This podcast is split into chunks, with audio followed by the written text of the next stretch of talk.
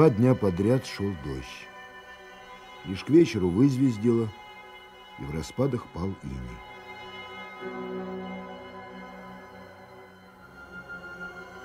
Карповка и без того тихая деревенька в этот предвечерний час будто затаилась. Лишь дымы над почерневшими от дождя крышами выдавали присутствие здесь человека.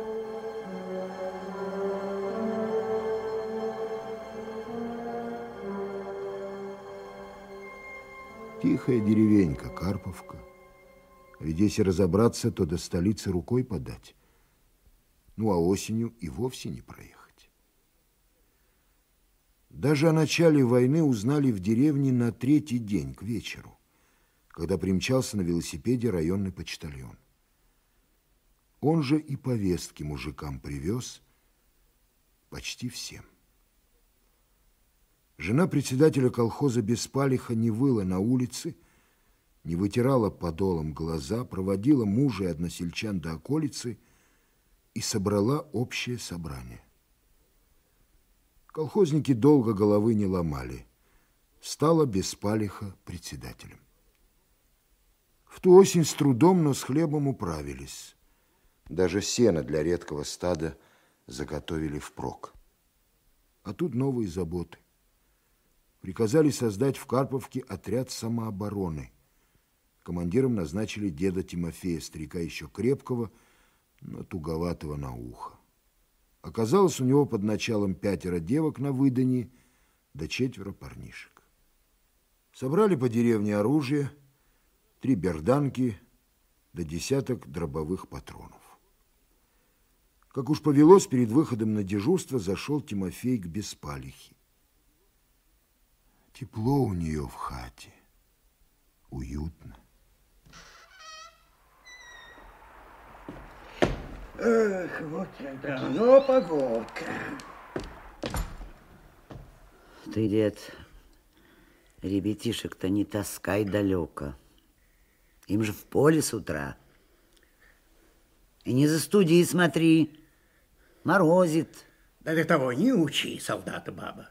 Я еще в империалистическую этих фрицев щелкал. Вот они тебе и нащелкали по башке-то, будто бурьяном уж-то заросли. И то я думаю, что тащить их всех сегодня? Промозгло. Возьму Петруху Нестерова, дойдем с ним до вырубки и обратно. Тихо эти дни. Дождь, видно, прибил фрицев к земле. Ты вот что, старый, до вырубки-то дойди, ну, смотри в оба. Знаю я тебя, языкатого. Ну, чего там? Ну, ладно, ладно, ладно. Она проснулась посреди ночи, заворочилась на остывшей печи, проспала, что ли? Не было еще такого, чтобы не услышала возвращения патруля. А тут на тебе ничего не учуяла. До дедовой хаты рукой подать, легко распахнула дверь, пахнула на нее застоялым холодным воздухом и хоть поняла, что не было здесь Тимофея, а окликнула.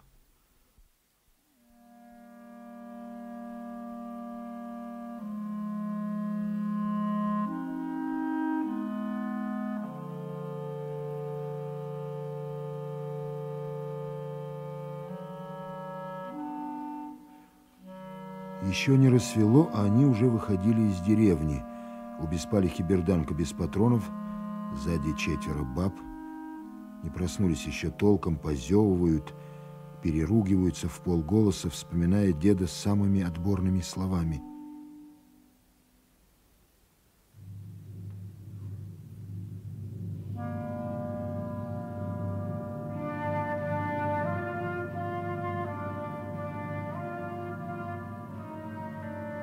До вырубки добрались не скоро. Походили по кустам, покричали, пусто. Сделав крюк вдоль поля, обошли деревню и опять никого. Тут только испугались. Заголосила мать Петрухи, почуяв неладное.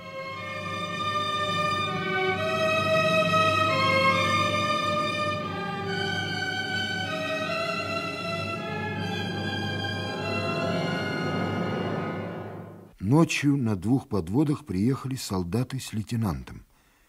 Деревня не спала. Собрались в колхозном правлении. Баб набилась полная комната. Ну вот что, бабоньки. Нет, ну и мужчины, конечно. Давайте по порядку. Кто и что видел вчера вечером. Только не все сразу. А че темнотой на печку лезешь? Подождите, ну а может быть, кто что все-таки заметил? О, Тать Козловой померещилась. Ну-ка, Татьяна, давай сюда. Поближе, рассказывай. Вышла я во двор. Так. Не поздно еще было. Корова не спала. Вижу, будто летит кто-то. Ну-ну. Летит и летит. А вокруг тихо. И, А куда же летел этот кто-то? да, не знаю, будто на докольце иду, стороной. Может, на вырубке. Ну, а что это было? Может быть, самолет или что-то еще? Да не заметила я толком. Тень какая-то прошла, вот и все. Шел третий час поисков, когда один из бойцов заметил в пожухлой траве обрывок тесьмы. Потянул на себя, не поддалась. Дернул сильнее, и из кучи опавших листьев показался парашют. Рядом нашли еще один. Осторожнее. Сюда. Что? Стропы. Ищите вокруг. Вытягивай, аккуратнее, аккуратнее. Через час в глухом овраге обнаружили пропавших. Они лежали рядом. Гляди.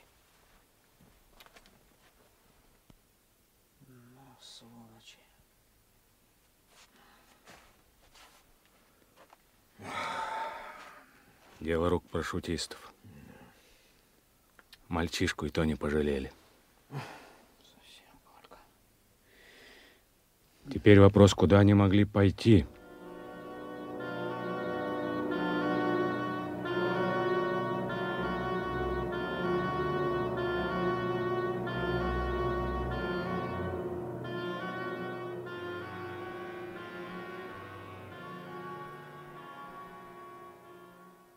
Большие напольные часы в кабинете начальника управления госбезопасности Муравлева пробили три раза. С тех пор, как враг приблизился вплотную к границе Московской области, Муравлев все чаще и чаще встречал рассвет в своем рабочем кабинете. Он вновь в который раз за день раздвинул шторы, прикрывающие оперативную карту. И сразу бросил в глаза Можайск. Сегодня он узнал, что передовые танковые части фашистов прорвались к Можайску. День сегодня выдался на редкость напряженным. Он придвинул к себе стопку чистой бумаги и, помедлив, чуть размашисто написал Щербакову. Подчеркнул, московский железнодорожный узел должен работать как часы. О том, что гитлеровцев интересует пропускная способность этого важнейшего объекта, Муравлев знал из надежных источников. Как разведчик понимал, что враг попытается и не раз нарушить ритм перевозок. Как начальник управления он знал наиболее уязвимые места на узле и предпринял ряд мер по их охране. Секретарь ЦК, МК и МГК ВКПБ Александр Сергеевич Щербаков согласился с этими мерами по обеспечению бесперебойной работы – железнодорожного транспорта, но, заканчивая беседу, добавил, нужно сделать все и даже больше, чтобы доступ посторонним был на объект закрыт. Занятый своими думами, он не сразу услышал приглушенный зумер телефона. Из краткого доклада дежурного по управлению он узнал, что в районе Карповки выброшена диверсионная группа фашистов. Пока кроме двух парашютов ничего не обнаружено, убиты два колхозника. Поиски диверсантов ни к чему не привели. Муравлев мельком взглянул на карту области. Вот она. едва заметная точка. А вокруг залитые зеленью и прочерченные штрихами квадраты. Места глухие, леса и болота. Муравлев набрал номер телефона, и через несколько минут в кабинет уже входил его заместитель Власов. Слышал, Николай Христофорович. Что думаешь по этому поводу? Пока трудно что-либо предполагать. Два парашюта и два трупа. Мы даже не знаем, сколько их было и куда они пошли. Давай, Николай Христофорович, думать. Видишь, выбросили у самого города. И место для десантирования выбрали удачное. И результатов-то нет, потому что наши не сразу туда добрались. Но и они ведь не скоро оттуда выберутся. Э, нет, на это надежды мало. Думаю, в группе идут люди, хорошо знающие местность, подходы к Москве, возможно, имеющие явки где-то в городе. Извините, Николай Христофорович. Слушаю. Да. Передайте им, чтобы прикрыли ближайшие станции. Да. Учтите, что там проходят две ветки. Кстати, кто у нас сейчас в управлении? Так, хорошо. Десять минут на туалет и всех ко мне.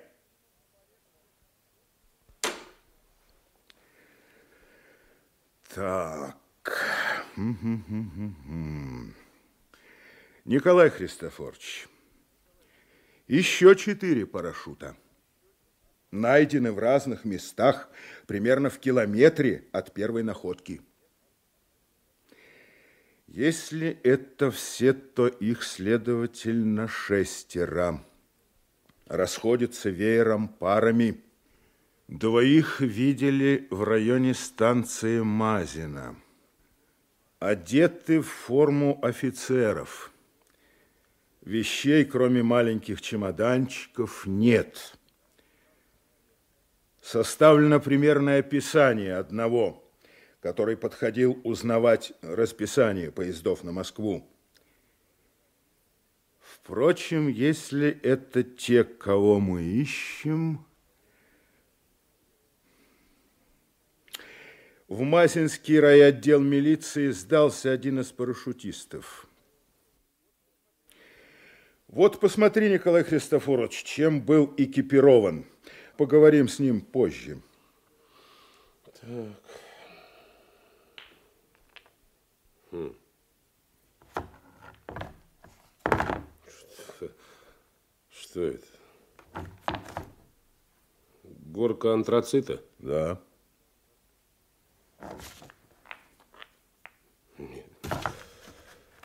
Да. Запасные обоймы. КТТ, две ручные гранаты, компас, сухой паек. Так, документы. Подлинный, не придерешься.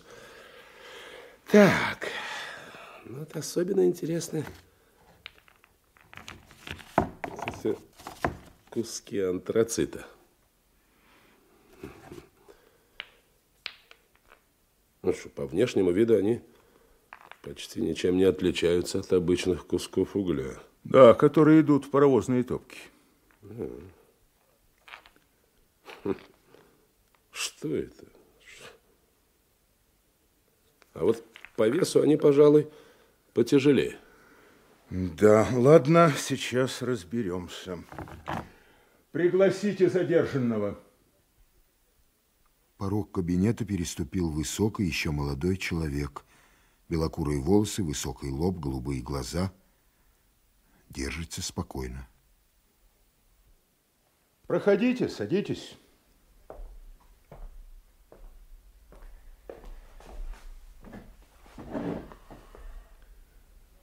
Расскажите сначала о себе и как можно подробнее. Моя настоящая фамилия Розенбаум, Иван Карлович, из обрусевших немцев. Перед войной наша семья переехала в Германию. Нет, не стала она для меня, по крайней мере, второй родиной. И не только потому, что родился, вырос, получил высшее образование в Советском Союзе. В Германии Гитлера все мне претило. Люди, их патологическая подозрительность ко всем и ко всему, тотальная слежка, когда отец доносит на сына, а сын на отца, улицы, запруженные гитлеровскими молодчиками, горланющими неизменно «Германия превыше всего». А когда понял, что все это вместе взятое в конечном счете приведет к войне, и объектом нападения станет моя настоящая родина, решил действовать. Правда, путь избрал для этого несколько необычный. Изъявил согласие обучиться диверсионному делу. Меня поначалу не хотели брать, но помогли связи отца. Так я был зачислен в диверсионно-разведывательную школу, которая размещается в Кенигсберге. Могу письменно изложить о системе обучения в школе, преподавателях, большинстве курсантов. К этому вопросу мы еще вернемся. Сейчас же меня интересует другое. С каким заданием вы прибыли в Москву? Состав группы и способы связи между ее членами. Нас шесть человек. Задание одно – вывести из строя московский железнодорожный узел. Все члены группы превосходно владеют русским, хорошо знают Москву и ее пригороды, снабжены подлинными документами, дающими право свободного передвижения, пять из шести в форме командиров Красной Армии. Контакт между нами не предусмотрен. Действуем парами в определенном районе. Возвращение через линию фронта не планировалось. Мы должны встретить передовые части здесь. Ну, вы знаете, что Гитлер назначил на 7 ноября парад войск на Красной площади. За точность информации о параде не ручаюсь, но нам сказали, что фюрер точно назначил день парада. Помочь ему в этом в какой-то степени должна наша диверсионная группа, оснащенная чудо-минами. Расскажите о кусках антрацита. В этом безобидном угольке скрыта большая разрушительная сила. Заряд способен разнести паровозный котел. А если это произойдет на станции, вы представляете, что может быть. Правда, для этого ему нужно сначала попасть в топку. Эта задача возложена на нас. Уведите.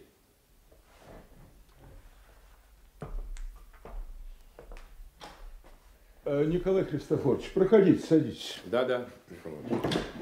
Слушаю вас. Ну, что делать будем?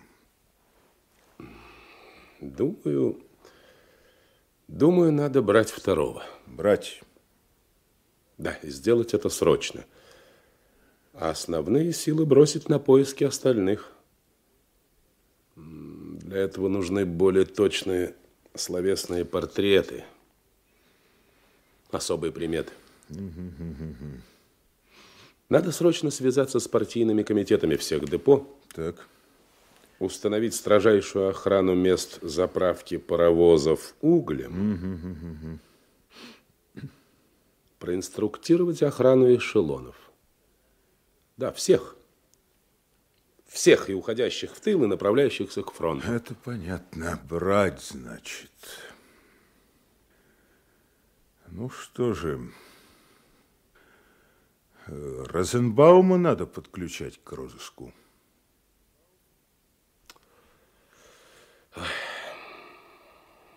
Рискованно, Михаил Иванович. А что делать? Да, другого выхода я не вижу. Будем надеяться, что если он нашел в себе мужество сделать первый шаг, то сделает и второй. А запрос ты на него повторный все-таки сделай. Есть. Да, и давай сейчас еще раз поговорим с ним.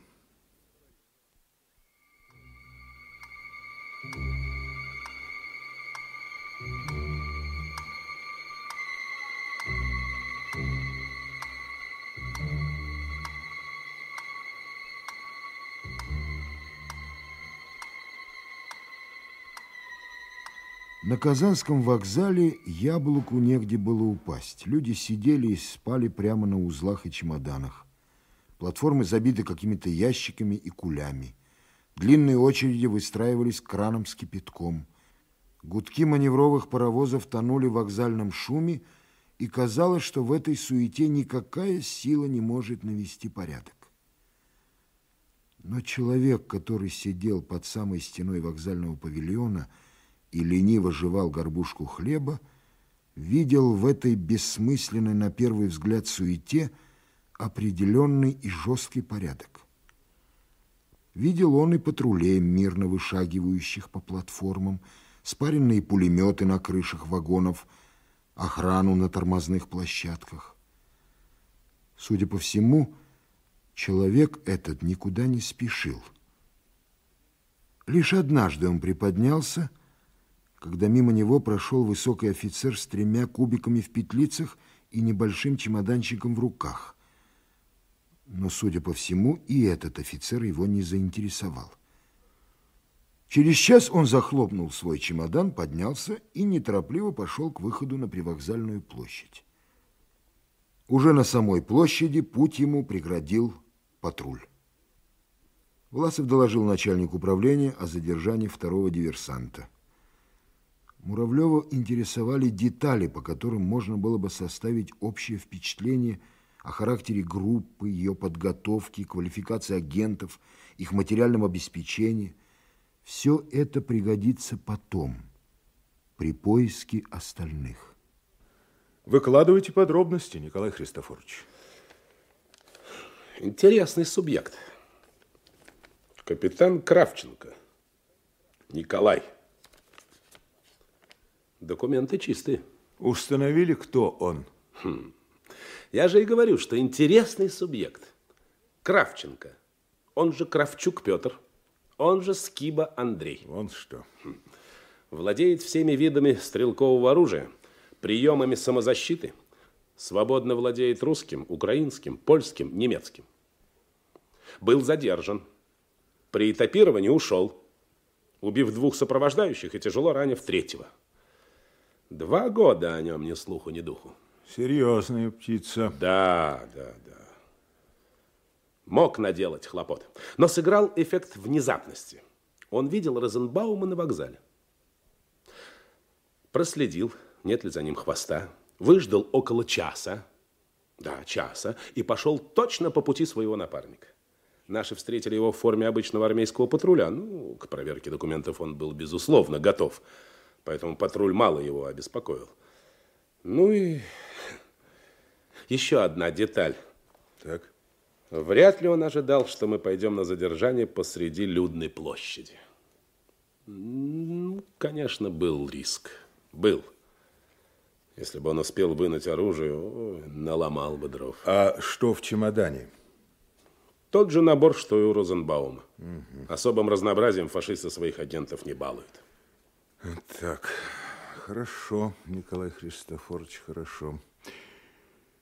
Вы свободны. Только помните, времени у нас нет. Совсем нет.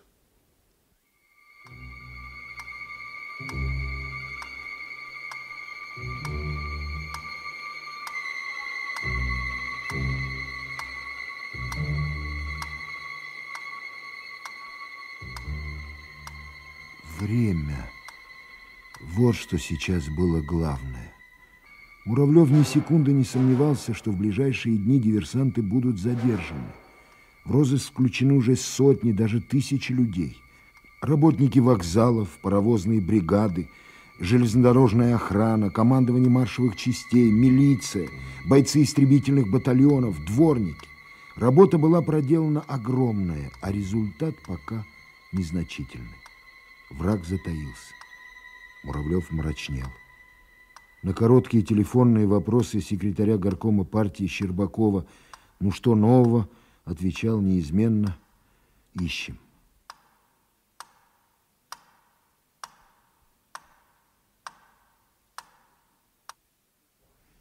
Неоднократные беседы с Розенбаумом не поколебали веры у Муравлева в его прежние показания. Словесные портреты сообщников с каждой последующей встречей становились все ярче, более запоминающимися. Только вот не было под рукой оригиналов, чтобы отдать дань зрительной памяти перебежчика.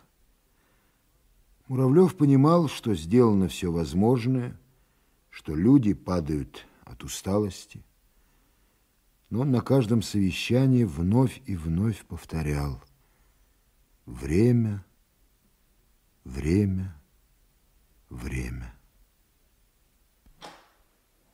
Владимир Сергеевич, Да, Михаил там какие-то ребята пришли. Проведите их, пожалуйста, ко мне. Хорошо. Можно? Можно, можно. Заходите, ребята. Здравствуйте. Заходите. Заходите смелее, не бойтесь, не бойтесь. Ну, давайте знакомиться. Мишка Бугор, ой, то есть Сорокин. Ага. Генка Мазантуля. Так, а я дядя Миша. Ну вот, познакомились. Проходите ближе, не стесняйтесь. Ну, а теперь рассказывайте, что вас привело ко мне. А вчера мы полезли в соседний сад. Ой-ой. У хозяин вместе с заводом недавно эвакуировался из Москвы. Яблоки давно собраны, но в траве их еще много. Да и моркови можно надергать на грядках. Да ладно. Так вот уже в сумерках к дому подошли двое. Да, дверь они легко открыли входную. А в темноте один из них споткнулся о порог и выругался по-немецки. Так, откуда же вы знаете немецкий? Да еще определили, что он ругался. Мы в школе немецкий учили. А, а тот, что споткнулся, сказал «О, черт!» Ну что же, спасибо, ребята, спасибо. Только о нашей беседе никому ни слова, поняли? Понимаем. Могила. Ну, можно идти, да? До свидания. Пошли. До, сви- до свидания. О, до свидания.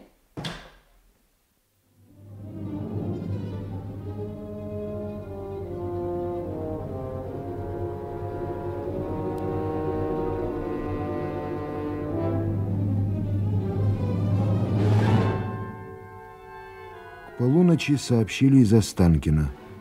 В дом, указанный ребятами, вошли двое.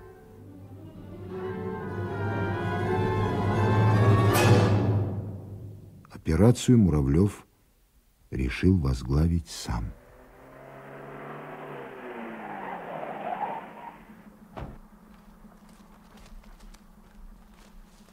Машину убрать, дальше пешком, соблюдать абсолютную тишину.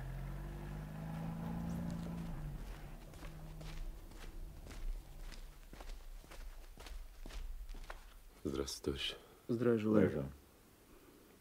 Все идет по плану? Дом окружен? Окна и двери блокированы. Сейчас они, предположительно, в угловой комнате. Вот, два окна. Угу. Дверь ведет в кухню. Из кухни можно попасть во вторую комнату и через сенцы на улицу. Все окна заколочены. Да. А похоже, что в угловой комнате доски оторваны, едва держатся. Понятно, сделано это на случай отхода. Так, все по местам. Есть.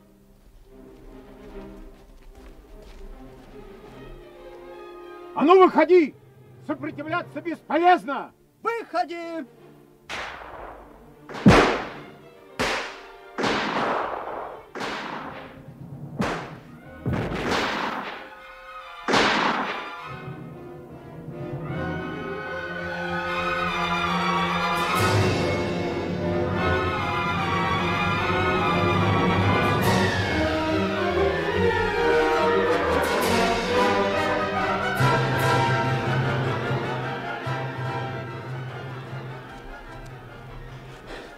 Один здесь.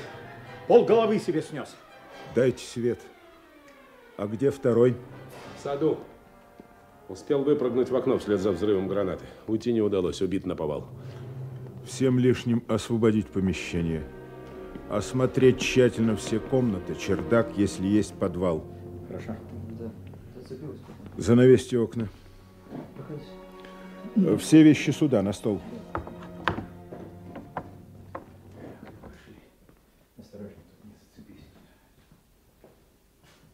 Ну что? Минуту.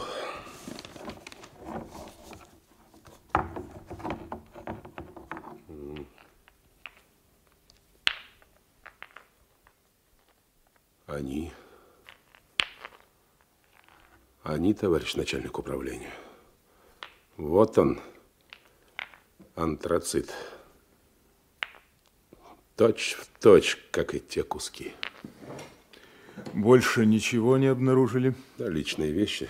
Три гранаты, продукты. У нас потерь нет? Одного зацепило осколком гранаты. Немедленно в госпиталь? Уже отправили. Надо было торопиться в управление. Начинающийся день обещал быть тяжелым. Необходимо сообщить Щербакову, что еще с двумя диверсантами покончено, подумал Муравлев. Возможно, и последняя пара появится сегодня. Время-то ведь и их торопит. Обстановка на фронте подталкивает к активным действиям. Да и хозяева ждут результата.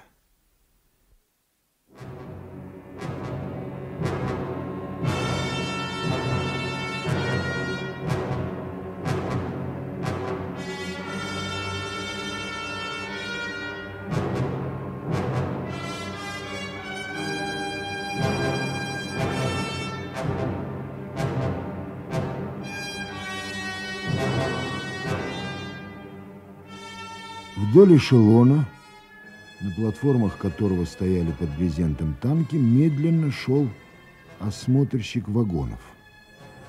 На тормозной площадке платформы, прицепленной к паровозу, стоял молодой солдат. Осмотрщик вынул из кармана кусок угля, осмотрелся. Здорово, браток. Здорово, здорово. О, хотел домой унести, на путях нашел. Да, видно, пускай с тобой едет. А, ну бросай в тендер. Отойди-ка. А, вот так, на месте. Ох, устал. Словно мне воду возили.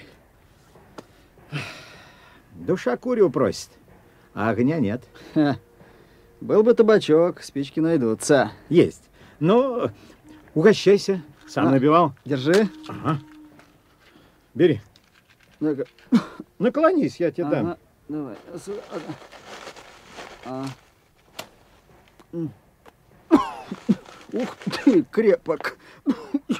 Ух ты, крепок. Да. Видно, не умеешь курить, браток. Но ничего. Ничего, война научит. И не только курить. Ну, бывай. Давай, бывай, бывай. А ну стой. Не оборачиваться. Руки держать за спиной. Шаг вправо, шаг влево. Стреляю.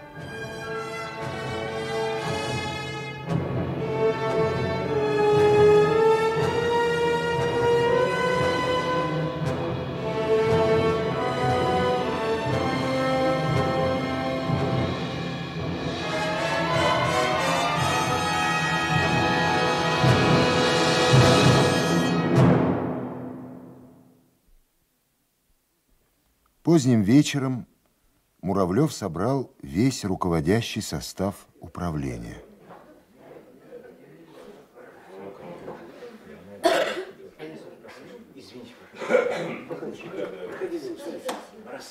Ну что все собрались? Так, прошу внимания. Итак, очередная операция завершена.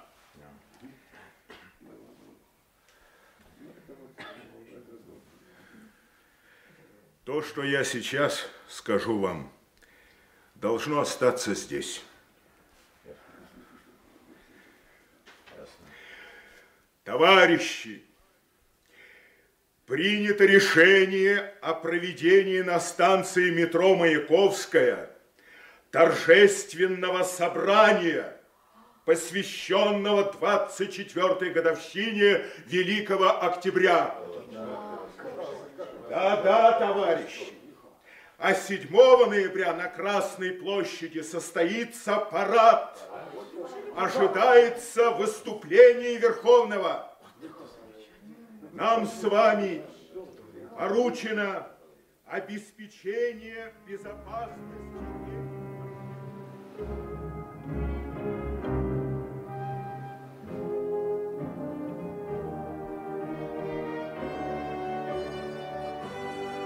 Враг стоял у стен столицы. Ни Муравлев, ни участники этого совещания, ни их подчиненные, ни сотни тысяч москвичей в тылу и на фронте не могли предполагать, что немногим более чем через месяц здесь, под Москвой, в декабрьском морозном мареве 1941 впервые вспыхнет звезда нашей победы, чей отблеск будет вести нас на запад к маю 1945 года.